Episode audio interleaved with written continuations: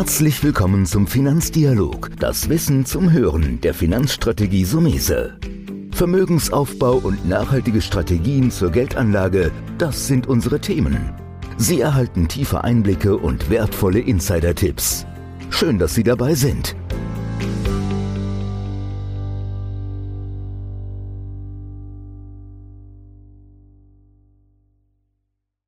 Ich bin Volker Pietsch, bei mir ist Antonio Sumese.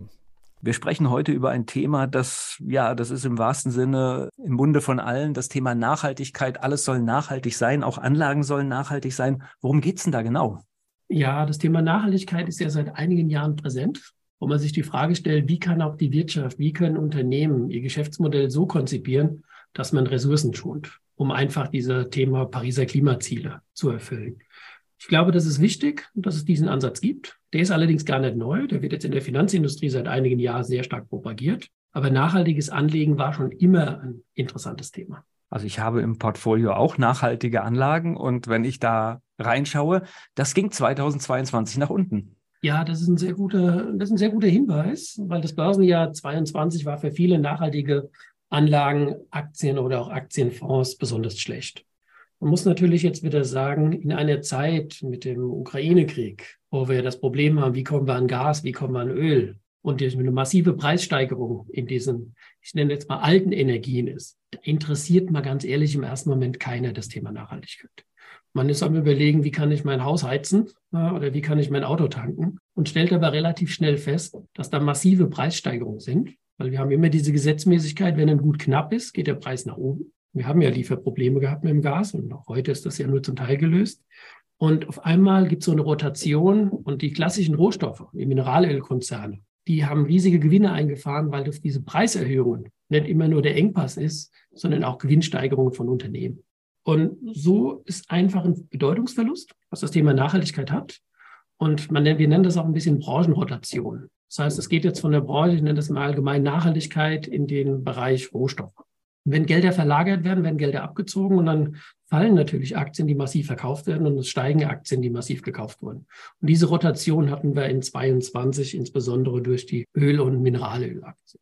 Aber nichtsdestotrotz bleibt das Thema Nachhaltigkeit. Wie ich eingangs erwähnt habe, geht es ja in einem Beispiel, ich bin ein Unternehmen.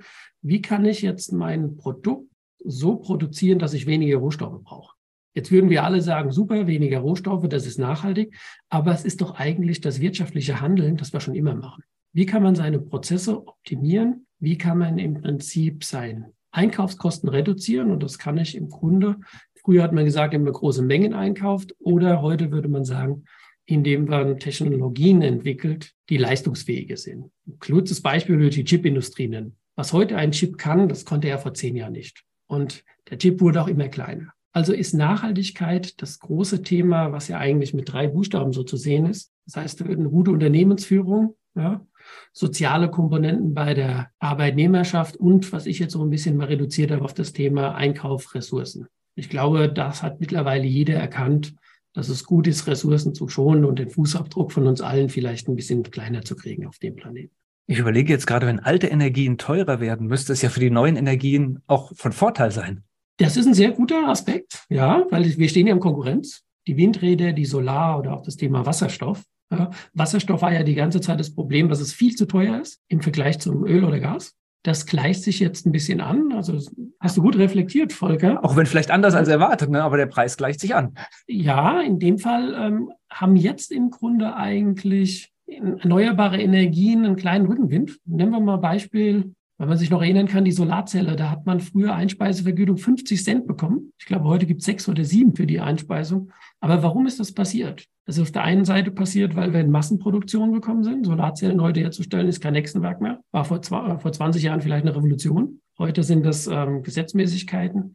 Aber das ist ein Ansatz, den ich auch sehen kann, dass es Rückenwind für die Branche der alternativen Energien sein kann. Also ist der Trend nicht vorbei. Nein, der Trend ist auf keinen Fall vorbei, weil was ich mit Ressourcen schon und nachhaltiges investieren ist in allen Bereichen. Ich würde fast mal so ein bisschen vorher sagen, vielleicht werden wir das Wort in zwei, drei Jahren überhaupt nicht mehr gebrauchen.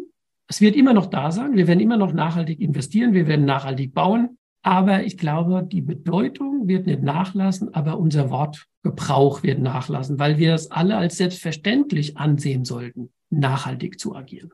Und dann ist 2022 vielleicht so ein Jahr, wo man halt deutlich sieht, warum es wichtig ist, dass man eine gewisse Anlage, einen Anlagehorizont haben sollte. Das ist ganz richtig, weil wenn man ehrlich ist, alle paar Jahre geht's runter. Vielleicht sollte man nicht nur auf die Branche Nachhaltigkeit jetzt äh, schauen oder auf diesen Anlageansatz, sondern wenn man überlegt, wir hatten 2018 auch ein Minus im DAX. Die meisten haben das vergessen, aber wir waren fast, fast bei 20 Prozent Minus im deutschen Aktienmarkt. Hat irgendwie jeder verdrängt, weil es schon wieder fünf Jahre her ist. Also in zehn Jahren geht es auch mal zwei, drei Jahre runter. Am Ende zählt der Schnitt. Und das nachhaltige Investieren ist eine interessante Form, wo ich auf jeden Fall sage, aktuell noch beimischen. Aber der Trend wird nicht vorbeigehen, wie ich eben erwähnt habe. Er wird einfach fest implementiert sein. Als ich mich zum ersten Mal mit dem Thema beschäftigt habe, da gab es gar nicht so viele Fonds in dem Bereich. Heute, heute ist es anders. Ne? Heute muss man schon sehr genau schauen und suchen, welchen Fonds nehme ich ja, die Fondsindustrie, wie das Wort Industrie sagt, ist manchmal schon inflationär. Dann wird ein Thema entdeckt und dann wird ein neuer Fonds nach dem anderen initiiert. Vielleicht ist es so, dass ich gerne nochmal was zu ÖkoWorld sage. Ist eine Gesellschaft, die wir auch einsetzen, die letztes Jahr auch Kursverluste hatte, natürlich, aber auf mehrjährigen Durchschnitt ordentlich noch abliefern. Da hat der Plato, der Gründer von ÖkoWorld, schon in den 70er Jahren gesagt, wir müssen gucken, dass wir investieren nicht in Tabak, Kinderarbeit, Militär, sondern diese anderen Ansätze zu bringen. Das gab es in den 70er und 80er Jahren noch gar nicht. Durch Pariser Klimaabkommen, dem Bewusstsein auch in der Gesellschaft, vielleicht von jedem Einzelnen von uns, ist das zu einer Art Anlageklasse geworden, wo viele Gesellschaften gibt, die sich so anpinseln, sage ich jetzt mal. Während ich bei ÖkoWorld sagen kann, die haben jetzt eine 30-jährige Firmengeschichte und haben eigentlich das mit erfunden. Und da ist es vielleicht auch wichtig zu schauen, auf welchen Anbieter ich mich fokussiere. Ist das wirklich nur ein Investmenthaus, das da sagt, ja, ich mache mal Nachhaltigkeit oder hat das wirklich schon über längere Zeit eine Expertise aufgebaut in dem Sektor? Gibt es da in der Klassifikation der Nachhaltigkeit Unterschiede? Das heißt, wie, wie ist das definiert? Mhm. Vielleicht nochmal ergänzend zu eben. Man muss sich halt wirklich beschäftigen. Aber das ist bei allen Investmentfonds oder bei jeder Aktienanlage, die man trifft. Man muss sich beschäftigen, was man will und mit welchem Partner man geht. Bei einer Aktie wird man sagen, was kann das Unternehmen, welches Geschäftsmodell? Und bei den Investmentgesellschaften gibt ja viel, viel mehr. Ökobold war jetzt nur ein Beispiel. Da wirklich zu fragen, wo kommt die Gesellschaft her und welche Expertise hat sie? Der Gesetzgeber versucht wie immer zu regulieren und regulieren, indem er gewisse Paragraphen wieder, na, wir sind halt in Deutschland, dann machen wir gerne Paragraphen, es gibt in der Nachhaltigkeit den Anlageparagraphen, nenne ich jetzt mal acht und neun. Es gibt auch die sechs und sieben, aber da geht es nicht um das Thema Nachhaltigkeit, sondern im Paragraph acht geht es darum, wird nachhaltig, ist das ein nachhaltiger Fonds? Wenn wir im Investmentbereich sind, und da geht es darum zu sagen, okay, welche Ansätze hat er? Ist es zum Beispiel ein Best-in-Class-Ansatz? Das ist jetzt ein furchtbares Beispiel, aber ich sage es trotzdem mal, jetzt nennen wir mehrere Fluggesellschaften und von allen diesen Fluggesellschaften gibt es eine, die nah am nachhaltigsten ist, die einfach, ich sage jetzt mal blöderweise Porzellan statt Wegwerfbesteck braucht im, während des Fluges, nur als Beispiel mal zu nennen. Dann wäre die in einem Fonds mit der Klasse 8 drin, weil man sagt, die ist ja in ihrer Klasse, in ihrer Kategorie das nachhaltigste Unternehmen. Ich glaube aber, dass das nicht unbedingt Sinn des Erfinders ist, was Nachhaltigkeit betrifft. Deswegen gibt es jetzt die Klasse 9 wo man sagt, da muss strikter vorgegangen werden. Das ist der Versuch, eine Eingrenzung zu machen. Aber wir haben ja Unternehmen, die leben. Und da habe auch selbst ich als Berater mein Problem. Ein Unternehmen, das heute eine 8 ist, kann nächste Woche eine 9 sein. Dann kann es von der 9 wieder auf 8 gehen. Die Frage ist immer, welche Philosophie ein einzelnes Unternehmen hat, wo es hin will. Und ich glaube, das ist für mich eine Orientierung, aber ich würde den Anlegern sagen, bitte nicht zu sehr schauen, ob acht oder neun, eher auf die Expertise der Gesellschaft, die Expertise des Managers oder wenn man selbst auch mal Einzelaktien kaufen will, die Expertise des, der Unternehmensleitung. Oft sind solche, ja, nennen wir es Orientierungen, könnte man sagen, dass acht und neun eine Orientierung darstellen. Gut, das hat höchstens, sage ich mal, so, so ethische Komponenten. Wenn du vielleicht gewisse Dinge nicht haben möchtest, dann ist vielleicht der Neuner der richtige für dich. Auf jeden Fall ist man da auf einem besseren Weg. Das muss man, muss man schon sagen. Dann würde man tendenziell zu neun gehen, aber es wäre genauso falsch, alles zu verteufeln, was in der acht ist, weil es zu einfach ist, wie ich ja eben angedeutet habe. Manchmal springen die Unternehmen ja. Und heute tun wir uns das alles aufschreiben, artikulieren. Aber ganz ehrlich, am Ende des Tages muss es ja auch gelebt werden. Ich möchte jetzt nachhaltig investieren. Was, was bietest du mir da?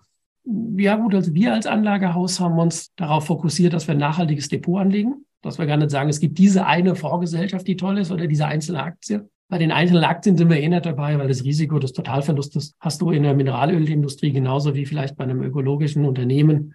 Da ist immer möglich, dass das Unternehmen pleite geht. Wir speziell haben gesagt, nachhaltiges Anlegen kann über alle Anlageklassen sein.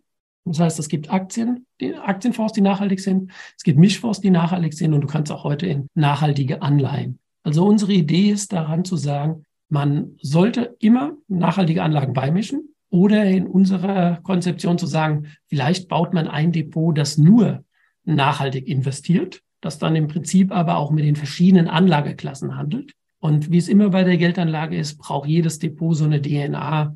Das sind bei uns die Frage, wie gewichte ist mit wie viel Prozent Aktien, wie gewichte ich die Renten und wie überprüfe ich das auch. Und wie überprüfst du das? Ja, im Grunde machen wir das mit unserem Rebalancing. Also wir machen mindestens einmal im Jahr, schauen wir uns die Struktur an, die vorgegeben ist. Wir machen jetzt mal ein einfaches Beispiel. Ich habe eine 70-30-Struktur. Ich habe 70 Prozent nachhaltige Aktien und 30 Prozent, sagen wir, Anleihen. Dann habe ich in einem Jahr wie 22 das Problem, dass die Aktien natürlich gefallen sind. Und dadurch wird natürlich mein Prozentanteil der Anleihen im Nachhaltigkeitssektor größer.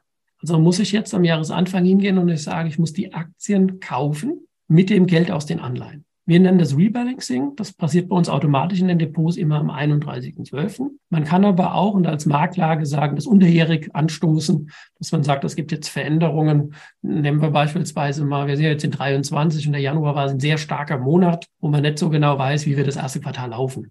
Wenn das erste Quartal übersporende Gewinne im Aktienmarkt macht, kann man auch mal sagen, dann ist jetzt meine Aktienquote nicht mehr 70 Prozent, sondern 80. Und dann muss ich den Weg wieder zurück antreten.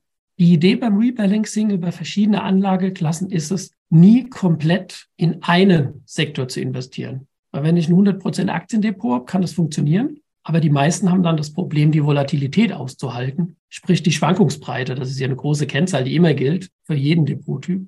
Und so haben wir eine, ja, eine Aktivität und überprüfen natürlich auch immer wieder die Gesellschaften, in die wir investiert haben, in dem Fall die Vorgesellschaften. Wir prüfen die Vorgesellschaften, welchen Ansatz sie haben. Wir selbst machen zu diesem Thema, hatten wir gerade vor einiger Zeit ein Webinar, wo wir alle unsere Anleger einladen, mit dem Fondsmanager, mit dem Repräsentant einer Gesellschaft direkt zu diskutieren. Es wird auch sehr stark angenommen, weil wir immer sagen, wir wollen die Informationen unseren Anlegern liefern. Aber da hat jederzeit auch die Möglichkeit, wie jetzt auch hier heute in dem Podcast, sich eigene Gedanken reinzuholen oder mitzudiskutieren, auch mit uns oder einem Experten. Bei Fragen oder weitere Beratung, alle Kontaktdaten finden sich in den Shownotes dieses Podcasts. Bis zum nächsten Mal. Das war der Finanzdialog, das Wissen zum Hören der Finanzstrategie Sumese. Natürlich ist dieser Podcast keine Anlageempfehlung, denn jede Anlageentscheidung muss individuell getroffen werden. Idealerweise ist sie Teil einer ganzheitlichen Strategie, die exakt zu Ihnen passt. Dazu müssten wir uns persönlich kennenlernen. Besuchen Sie uns auf sumese.de